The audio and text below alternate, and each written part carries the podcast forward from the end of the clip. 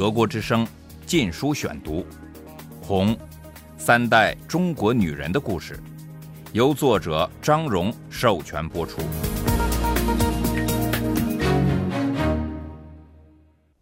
第二十五章：香风味。与《电工手册》《六次危机》为伴的新生活。一九七二至一九七三年。第二节。不久，我就听到人家议论纷纷，说戴配不上我。这种说法一半是因为我在厂里受到另眼相看。这里只有我是唯一的高干子弟，许多工人没接触过别的这类人物，只听传闻说高干子弟如何妄自尊大，娇惯坏了。我却完全不是这么回事，使厂里人又惊又喜。有人似乎觉得厂里没人配得上我。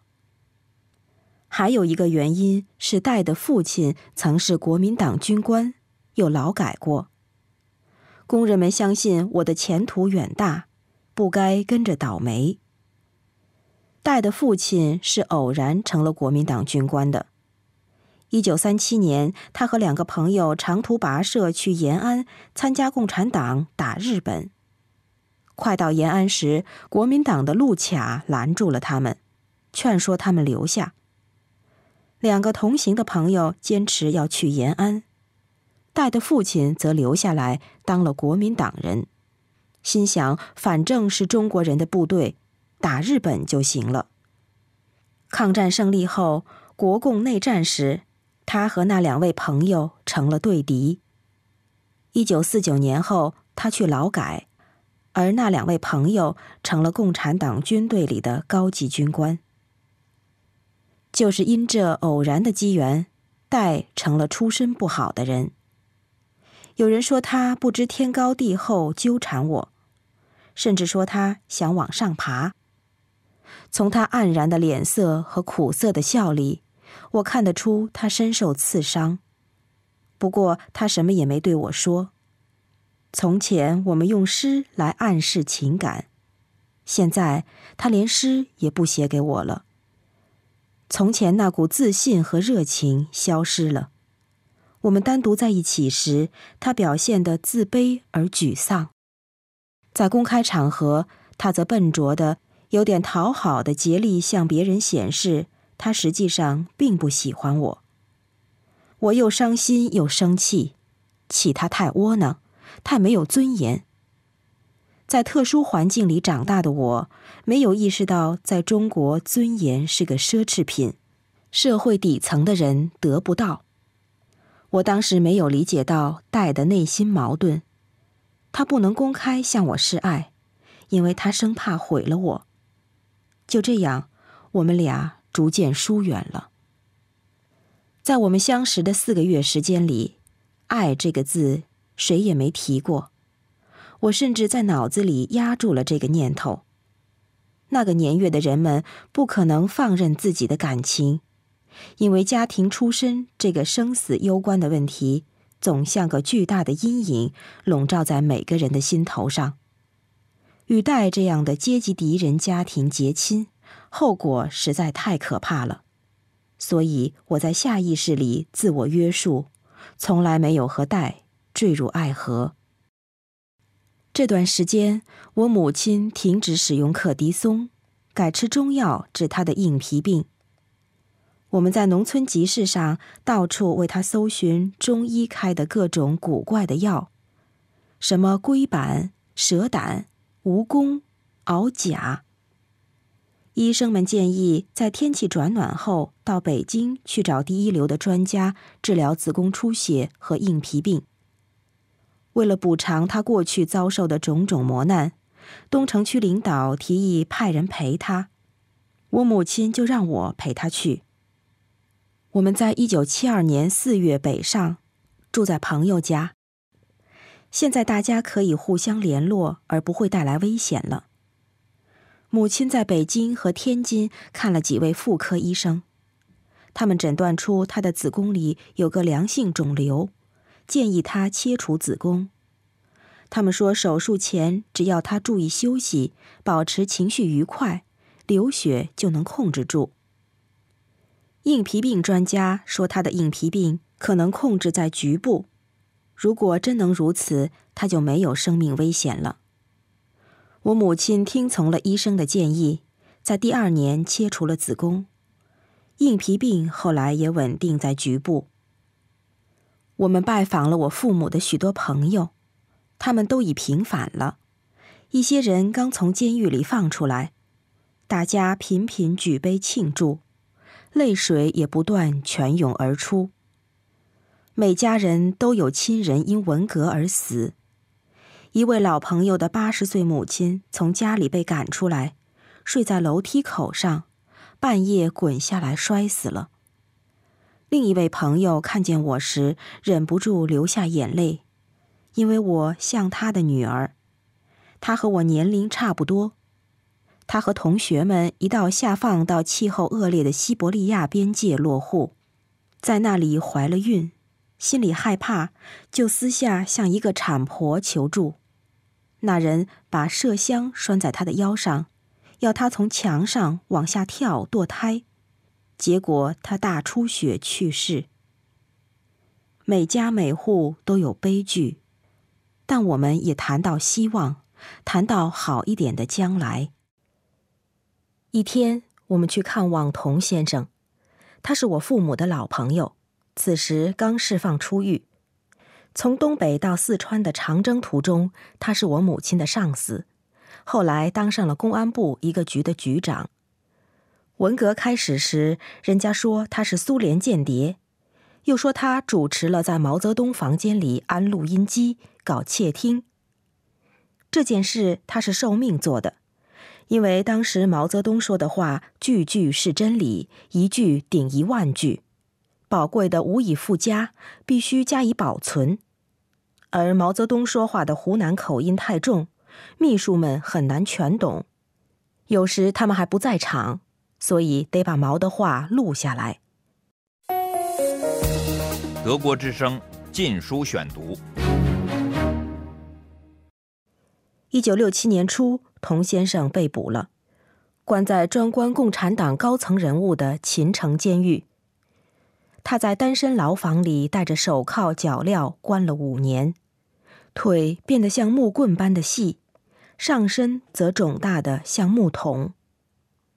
他的妻子儿女被逼着和他划清界限，家里的大部分东西，包括所有的衣物，都在抄家时被没收。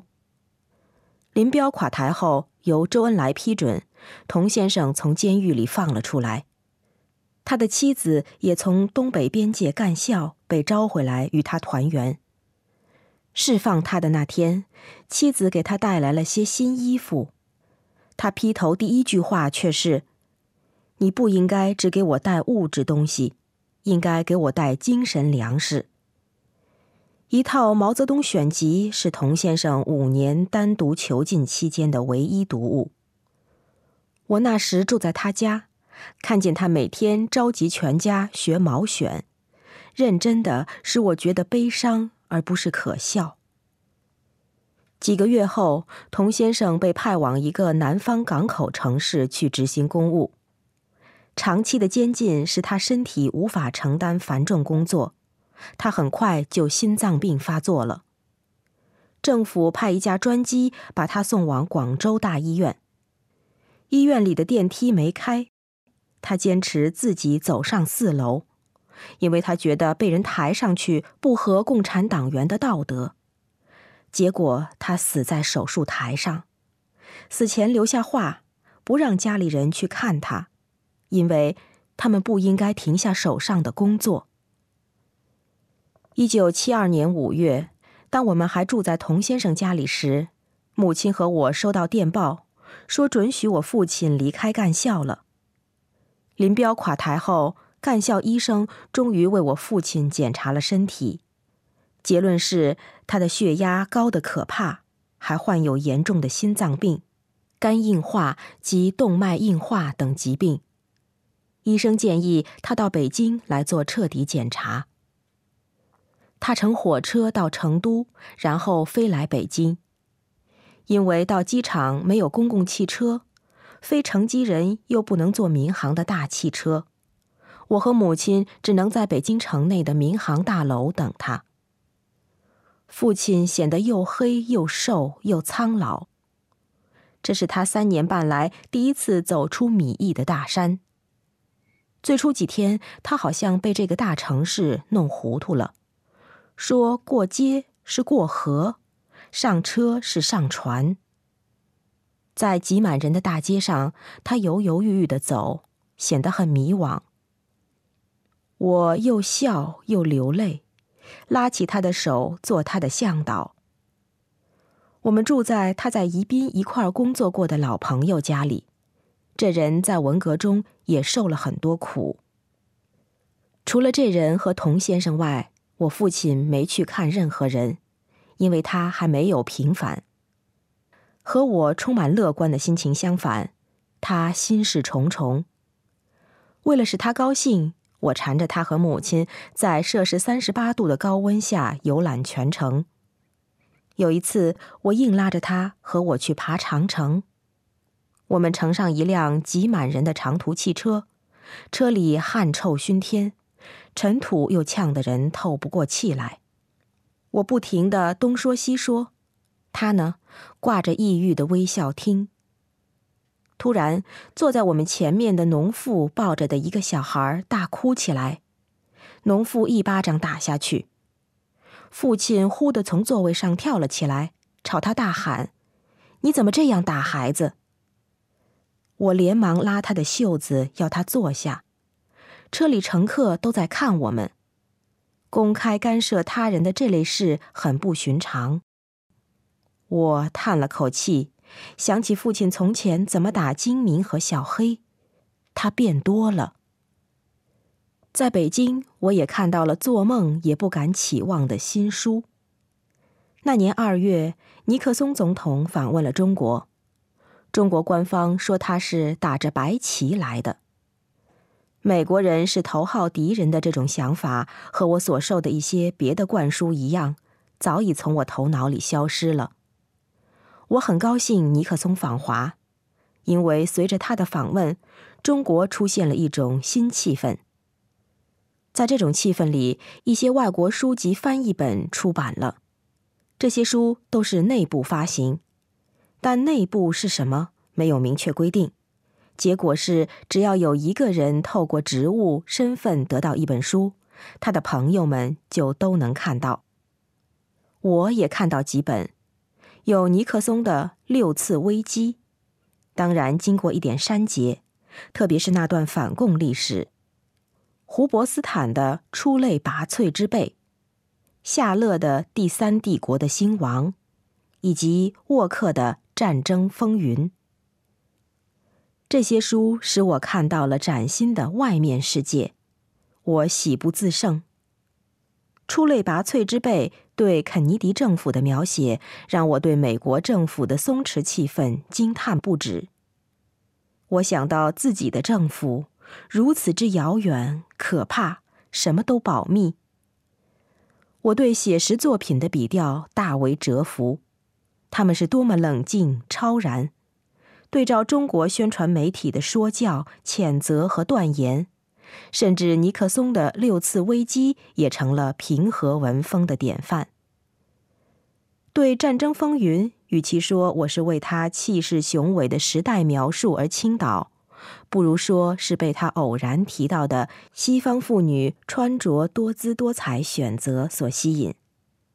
我当时二十岁，只有几件衣服，式样跟大家一模一样，不是蓝的、灰的，就是白的。我合上眼，在想象中抚摸那些我从来没有见过、穿过的漂亮衣裳。德国之声《禁书选读》。红，三代中国女人的故事，由作者张荣授权播出。